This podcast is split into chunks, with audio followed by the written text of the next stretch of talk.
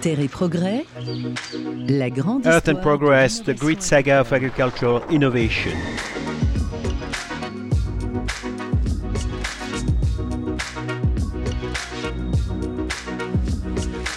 Bonjour et bien. Hello and welcome to Space 2020, the great meeting place for livestock farmers in Rennes, held this year on the internet because of the COVID, of course, says Pascal Berthelot, journalist. The Space Show, the key moment of innovation for breeders and all the stakeholders of the cattle breeding industry. Innovation is rewarded every year at the Space Show via the Innov'Space trophies, with awards of one, two, or three stars to the best innovations of the year. Discover this year's prize list on space.fr. Innov'Space Awards are celebrating their 25th anniversary this year. On the occasion, I'm pleased to welcome Didier Dobroise, mechanical engineer at the agronomy department of the Bretagne Chamber of Agriculture. Hello, Didier. And Pierre Criado, editor in chief of Entraide, the magazine Cuma, the farmers' co-op for sharing agricultural equipment. Hello, Pierre. Question from Pascal. As part of our series on agricultural innovation, we would like to recall with you the history of innovation in farming machines today, especially the history of the tractor its uses, its tools, from its widespread use after the Second World War to the present day. Let's start with the early days of the tractor in the 90, in the 50s and 60s. So the first post-war tractor, what did it look like, Didier? Didier Debois, well, the first tractors were very basic. They had an engine, a seat, sometimes no seat, four wheels, including two rear drive wheels and steering wheels at the front. The engine was not very powerful. No starting assistance. You had to crank it up like in the French SFV tractors. Tractors quickly replaced animal traction. Question from Pascal. Have you ever experienced animal traction? You're not that old, but did you ever see horses working in the fields in the 50s and 60s? Didier Debois, yes, I did. We had a neighbor who still had a horse. He was the only one I saw, but we saw it disappear and watched the advent of the first tractors. Question from Pascal. For the first tractor, can we mention the little grey Massey? Yes, absolutely. There were several of them. The supply was ample, American tractors, but also German or French tractors. The product range was soon becoming large and tractor production was booming. What was it used for in the 50s and 60s? Question. What was this small, low powered tractor used for? In fact, it replaced animal traction. It was used for tillage, for working with fodder in our regions, on tedding, mowing, and so on, and above all, for carrying harvest, livestock effluents, manure, for example.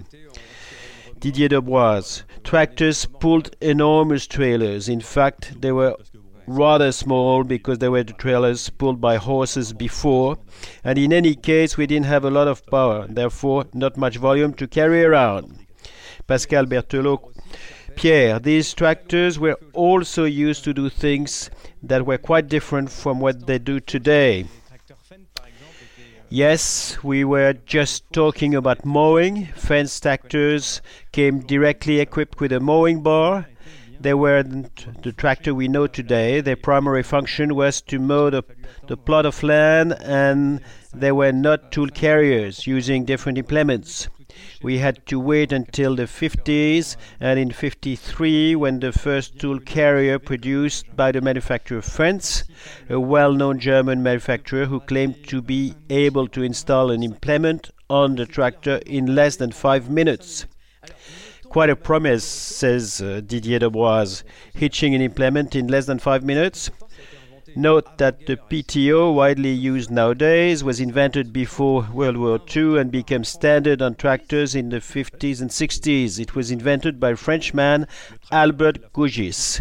We must remember that the tractor was the main power source in farms, and it was used for many tasks requiring energy to, pro- to power other machines installed in the farms.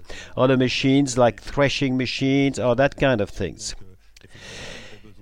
Pascal. And that was quite a revolution again. Let's jump in time and look at the tractor of the agricultural revolution in the 1970s, the great green revolution where yields and performance were increased in both livestock and crop productions.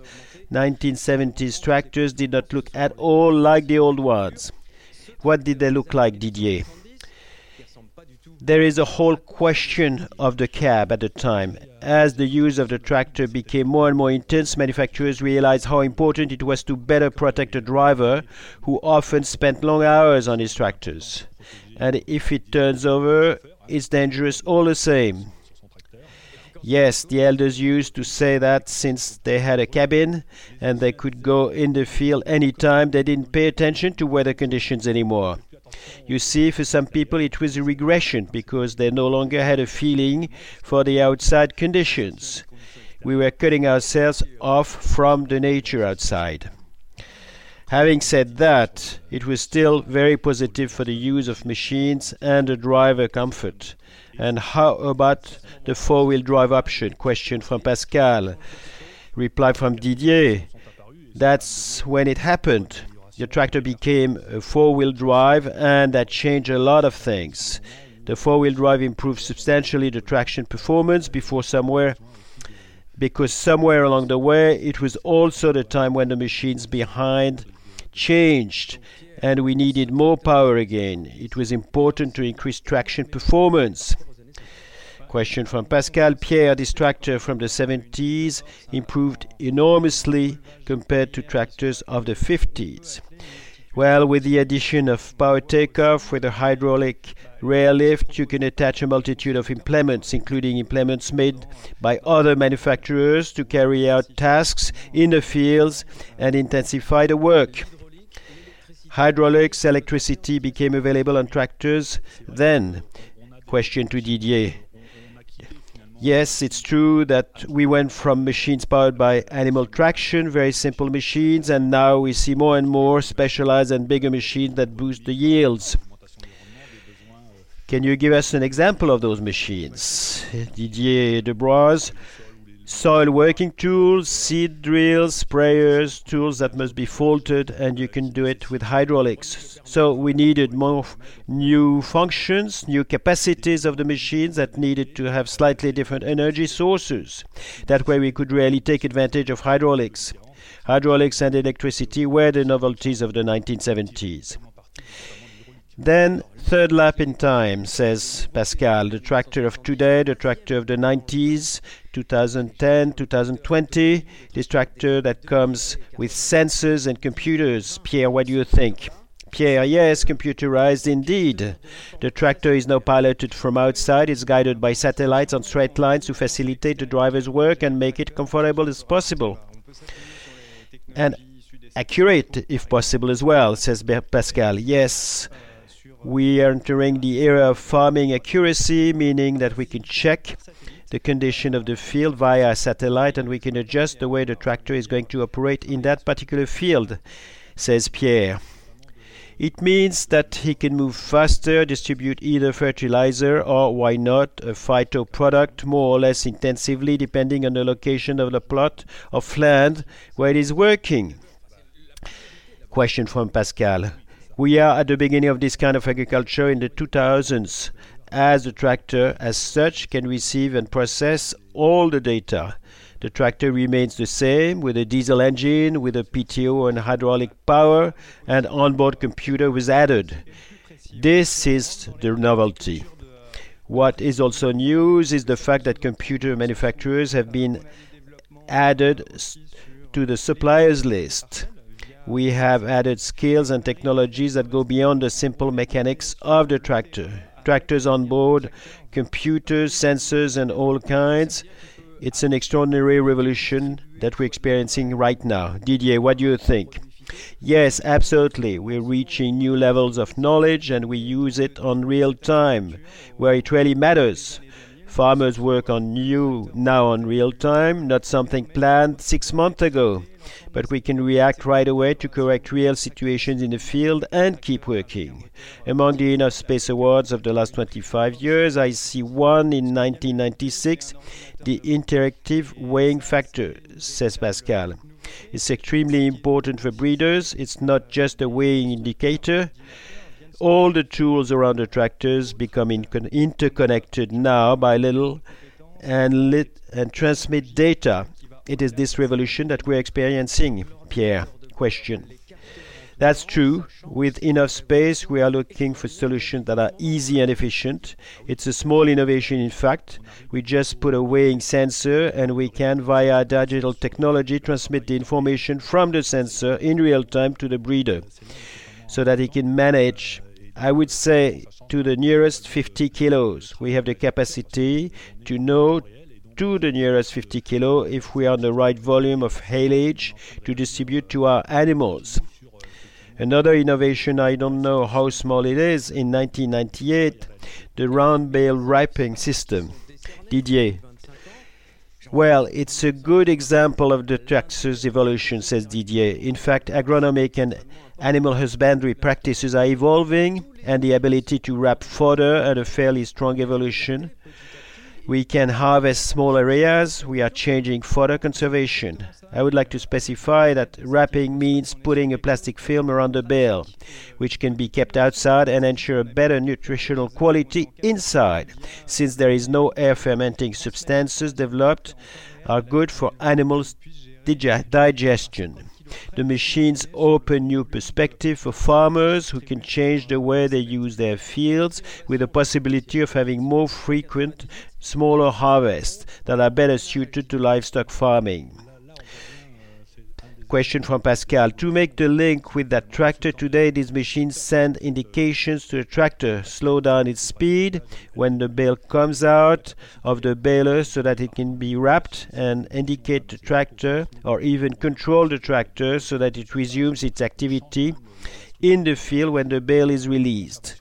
Machines can't control the tractor to go faster or slower to do the job better the last interesting example for our breeder is the silage, silage and loader straw blower distributor. We are in 2003, a Kuhn Alter Star. Didier, what do you think?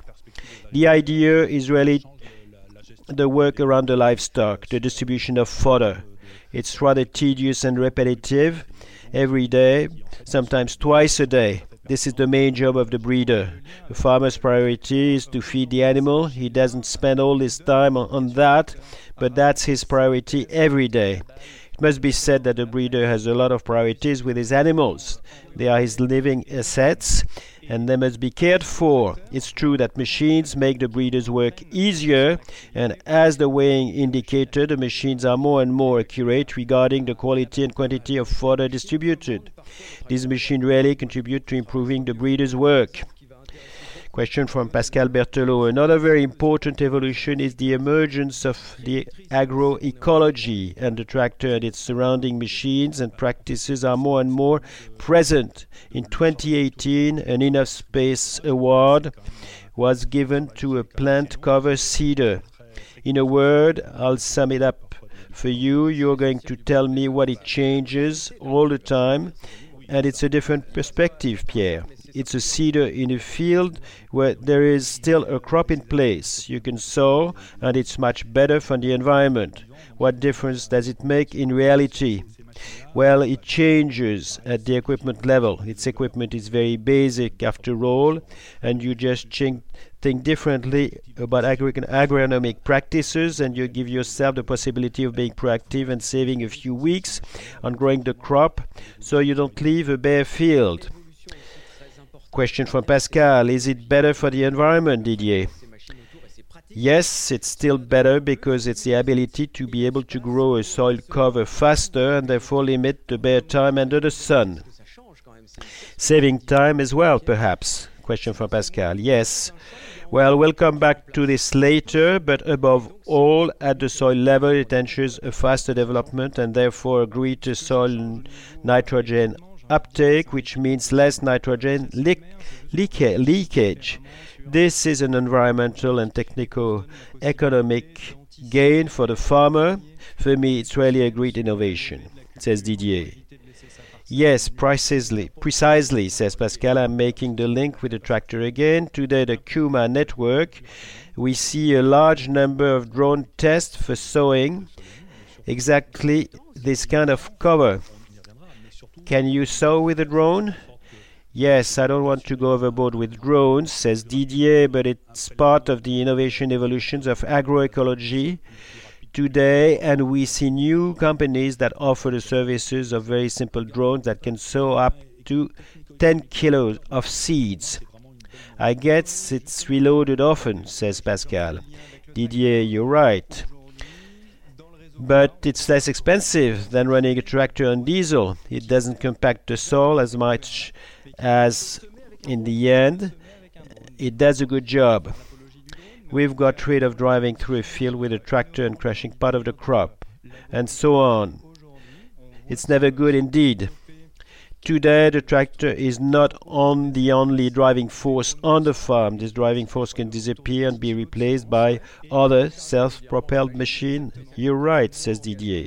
The tractor is no longer the sole source of motion power, and I'd like us, I'd like us to focus a bit on the use of the tractor. We can see the tractor is changing. With the drones, we are moving into another world, but Didier did the tractor fundamentally changed since the 1950s. Overall, I feel like saying that it changed quite a bit, says Didier. We are limited or constrained by the same agricultural framework and its cycle. We still sow the wheat in mid October and we harvest it a little earlier than before. In summer in July, says Pascal. We're in a framework that doesn't change that much. The evolution of farm structures and crops does not change fundamentally either. So, in the end, tractor use is relatively stable. We're not seeing major changes, even if certain things are changing. At the end of the day, things remain the same, says Didier. On the users, question from Pascal, we are always a little bit in the same position. On the other hand, Pierre, the tractor or the future of the future, what is it going to be like? In this real leap forward, a real change in the way we work with the tractor question. Pierre, we can see a trend towards the robot, the unmanned driver, driverless tractor. Pierre, a few years ago we saw the development of the milking robot, for, for example. We are not yet ready to release these robots in the fields in an open environment, but I would like to say that in the next five to ten years, I believe that we'll have an easier access to technologies that already exist. Pascal, in 10 years, we will have an autonomous tractor question. We already have it if you want. Then we have regulatory issues as well.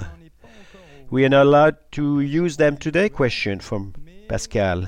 We are allowed to use them in the fields in France under certain conditions. I would have to check. In any case, it's not widespread yet. Not yet, but there is agreed to use in vegetable growing uh, in fields that are much smaller. Small robots like weed killers are okay, but we don't use an autonomous big tractor in the field. But you tell us that tomorrow technically at least it will be possible question from Pascal. This robot tractor will be used in any case where it's functional. Have you seen it working? Didier, next week I'm testing one in the south of France, a Finnish machine that is already on the market. It's incredible, isn't it? Right now, with this kind of technology, we see tractors moving on their own. They are satellite guided and go from point A to point B. These things are quite real and operational right now. Part of the problem is that the autonomous tractor don't take into account their environment. They can crush someone and it's embarrassing. Pascal, well, Yes, it's a bit of a problem, and this question of taking into account the environment that we see in the cars causing uh, using lidar technologies is in fact whether they are able to take into account their environment and record the fact that someone is passing in front of them and that they have to slow down and learn to drive like a man would. It's a real challenge, says Pierre. We are not there yet. That's what you're telling us? Question from Pascal. I think we're still a few years away. Afterwards, the question of democratization will also be technical economic question and it's not that simple. It's going to be expensive. That will be a parting shot, says Pascal. Thank you, Didier. Thank you, Pierre. Thank you, Pascal.